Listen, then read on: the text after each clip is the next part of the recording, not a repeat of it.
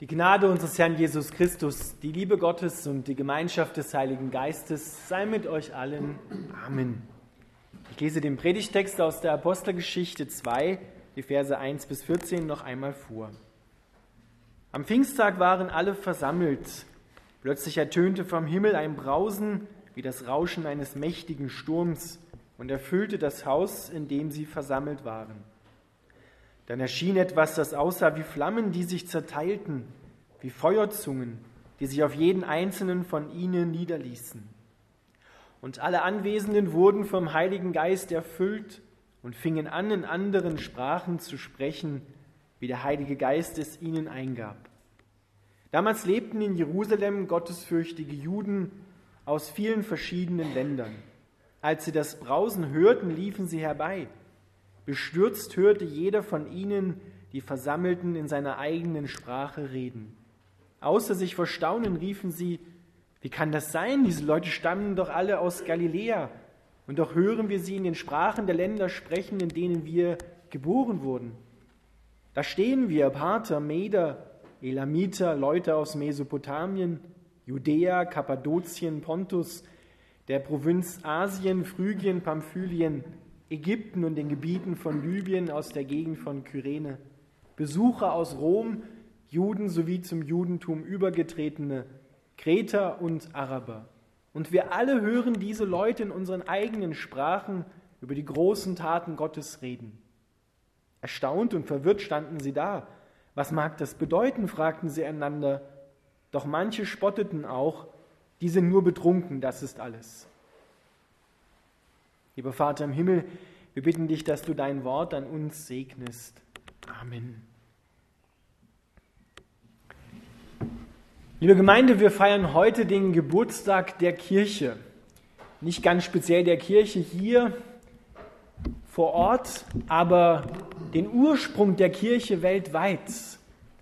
Weil das griechische Wort für Kirche, Kyriake, heißt die zu Jesus Christus gehören, die sich zu ihm halten. Das ist Kirche. Und diese Kirche schafft Gott. Er ist es durch seinen Heiligen Geist, hat er sie geboren und freigesetzt.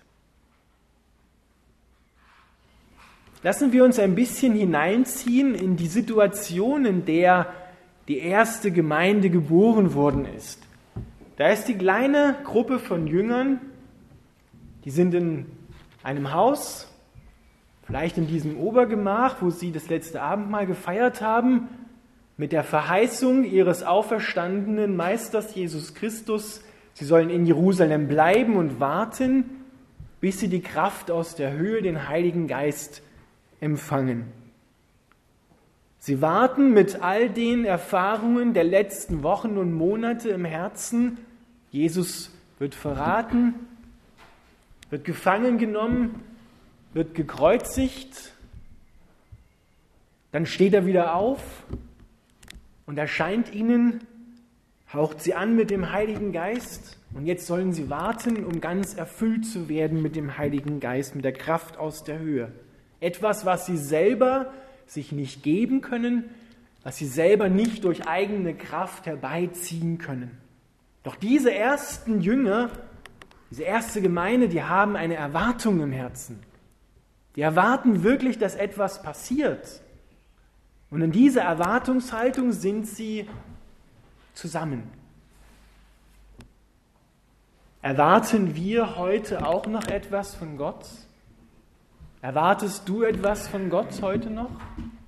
Bist du hierher gekommen mit der Erwartung, dass er auch dich erfüllt mit dem Heiligen Geist, mit der Kraft aus der Höhe?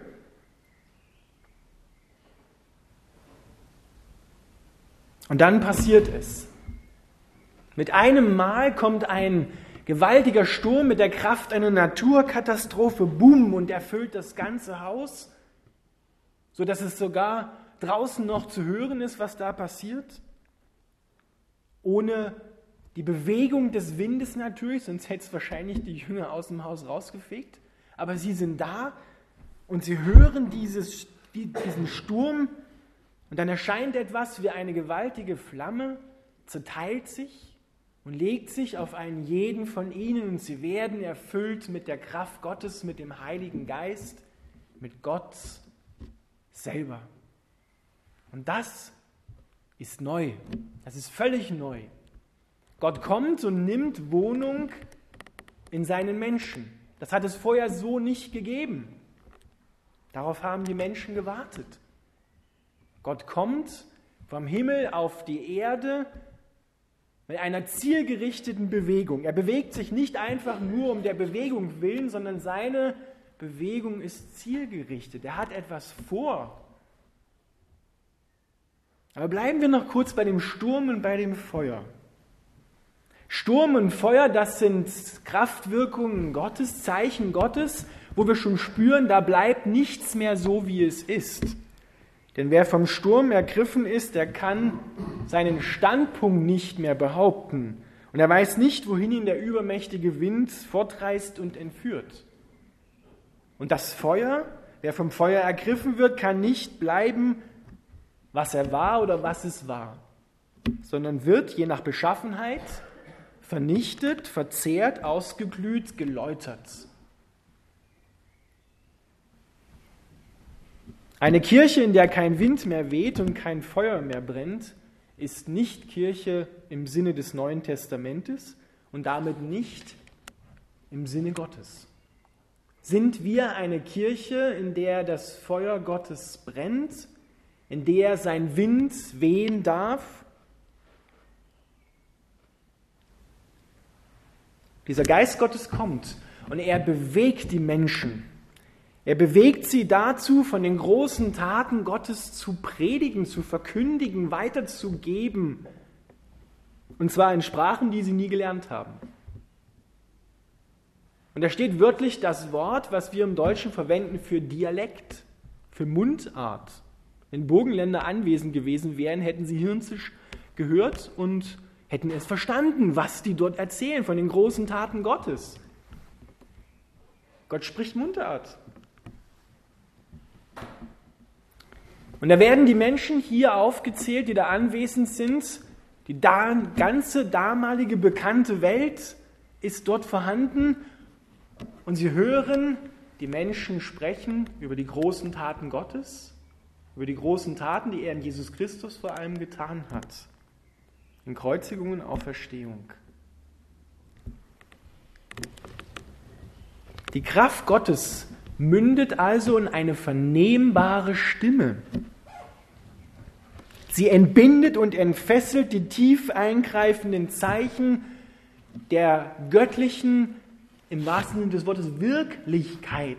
Hier kommt etwas, eine Kraft, die wirklich wirkt. Ein paar Verse weiter wird beschrieben, wie sie wirkt.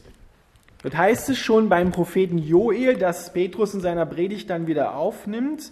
In den letzten Tagen, spricht Gott, werde ich meinen Geist über alle Menschen ausgießen.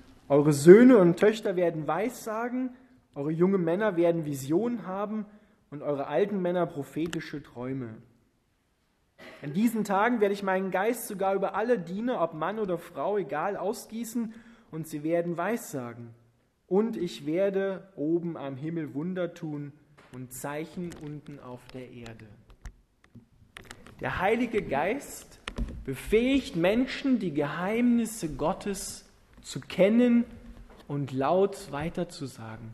Der Heilige Geist ist die Kraft, die durch Menschen auf andere Menschen kommt, in denen sie geheilt werden. An Seele und Leib. Wiederherstellung. Gott schenkt durch den Heiligen Geist Wiederherstellung.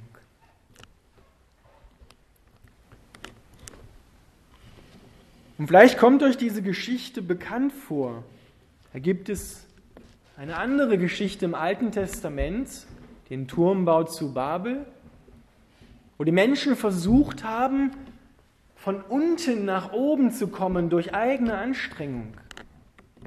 In, ihrer, in ihrem eigenen Stolz, in ihrer eigenen Überheblichkeit wollten sie einen Turm bauen, der bis in den Himmel reicht. Und dann kommt Gott bereitet dem Ganzen ein Ende, weil da liegt kein Segen drauf und kein Heil.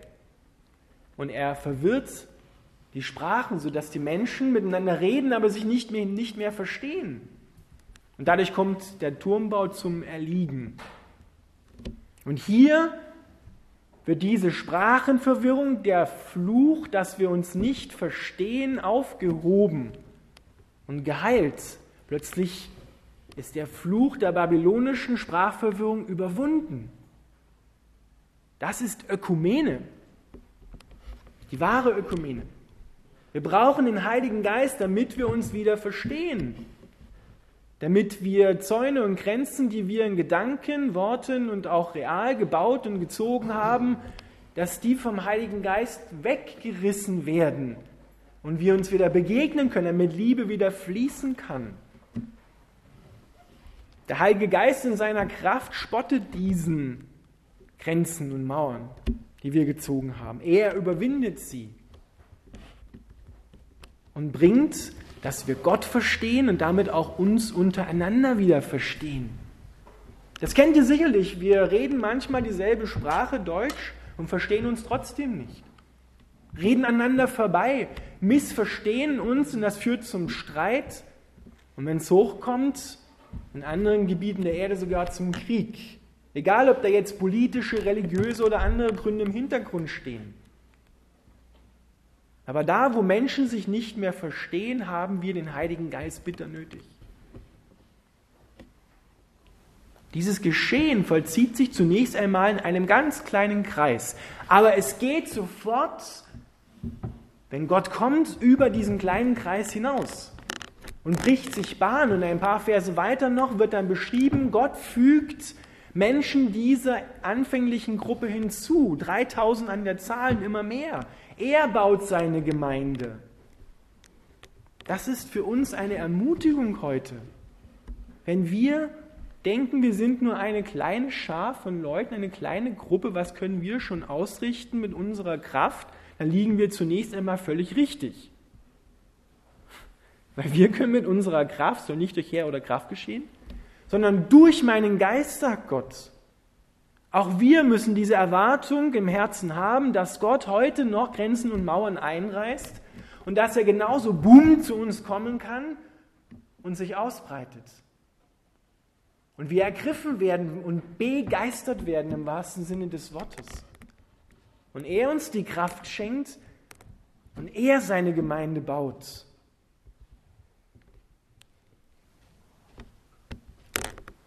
Hier wird die ganze Menschheit repräsentiert, die in sich zerrissen ist, die in sich gespalten ist, wo einer den anderen nicht versteht, wo eine Hand sich gegen die andere erhebt.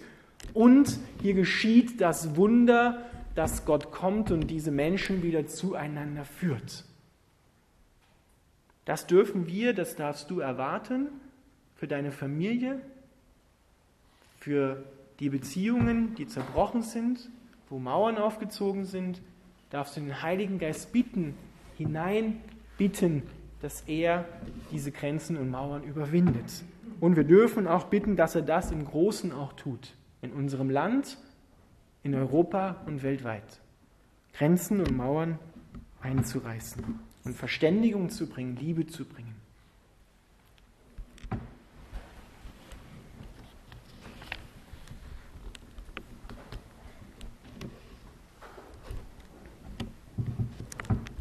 Lothar Zenetti hat gedichtet, der Pfarrer auf der Kanzel vergleicht den Pfingstgeist mit Sturm und Feuer, aber keine Angst, in den Kirchenbänken bleibt alles ruhig, mein Nachbar sieht verstohlen auf seine Uhr.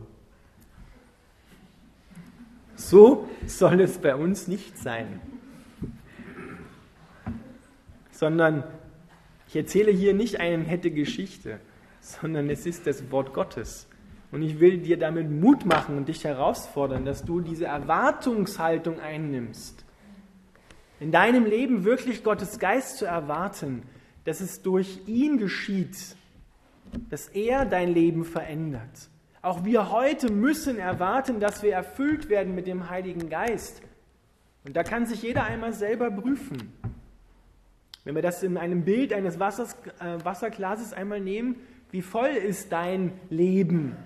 Hast du so ein bisschen drin vom Heiligen Geist, ein bisschen mehr? Oder läufst du über? Genau das ist nämlich hier gemeint. Und dann dürfen wir damit rechnen, dass Gott unsere Denkvorstellungen von ihm, unsere Sinneswahrnehmungen sprengt Und die erste Reaktion, die die Menschen hier hatten, die waren erstaunt und verwirrt. Ja, was soll das werden, wenn der Heilige Geist kommt? Können wir das zulassen, dass der Heilige Geist überhaupt hier unter uns wirkt? Dann geht alles drunter und drüber. Schön, wenn es mal passiert, dass es drunter und drüber geht von Gott her gesehen. Ich wünsche mir das, dass Gott kommt und die herkömmlichen Strukturen und da, wo wir eingefahren sind, wo wir festsitzen, erstarrt sind, wieder belebt und aufreißt. Dass wir wieder dahin kommen, Kirche zu sein. Im Sinne von Jesus Christus, Kirche zu sein. Eine Kirche, in der der Wind weht und in der ein Feuer brennt, das nicht auszulöschen ist. Man hat oft das Gefühl, wir sind näher am Turmbau zu Babel als an der Erfüllung mit dem Heiligen Geist. Das müssen wir uns fragen. Versuchen wir uns darzustellen durch Programme oder versuchen wir uns erfüllen zu lassen vom Heiligen Geist und in seinem Programm mitzutun? Wollen wir von unten zu Gott hoch oder erwarten wir, dass er zu uns herabkommt? Das ist er ja schon, aber immer wieder neu, weil dieses Wort erfüllt werden mit dem Heiligen Geist, ein dynamisches Wort im Griechischen, das heißt immer wieder erfüllt werden. Wir brauchen das immer wieder, müssen wir uns ausstrecken, mit dem Heiligen Geist erfüllt zu werden. Und das Bild im Wasserglas heißt, das, was im Wasserglas drin ist, ist für dich. Und das, was überläuft, das gehört den anderen Menschen. Und wir spüren ziemlich deutlich, ob wir voll sind des Heiligen Geistes oder ob wir nicht voll sind. Das spürt jeder. Und ob es überläuft, das spüren wir auch. Ob es ansteckend ist, ob dieses Feuer weitergegeben wird oder ob es nur schon fast am Ausgehen in uns brennt. Betrübt nicht den Heiligen Geist, dämpft nicht den Heiligen Geist, sagt der Apostel Paulus.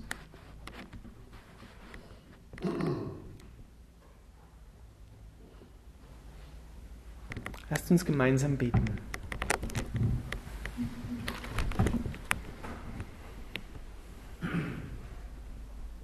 Herr Jesus Christus, wir kommen zu dir mit dem, was uns gerade bewegt und bitten dich, dass du uns bewegst, dass du uns neu erfüllst mit deinem Heiligen Geist. Wir strecken uns danach aus, mit dieser Kraft aus der Höhe erfüllt zu werden. Heiliger Geist, wir beten dich an, wir rufen dich an, dass du kommst, dass du diese Kirche hier erfüllst, diese Gemeinde, dass du dich an diesem Pfingsten ausgießt in deinen Leib weltweit, dass wir wieder brennend sind im Geist. Reißt du die Mauern ein, die wir gedanklich gezogen haben, die theologischen, die politischen, die nationalen Mauern und Grenzzäune. Denn du bringst die Verständigung, du bringst die Liebe, in der wir uns begegnen und erkennen, so wie du uns erkannt hast.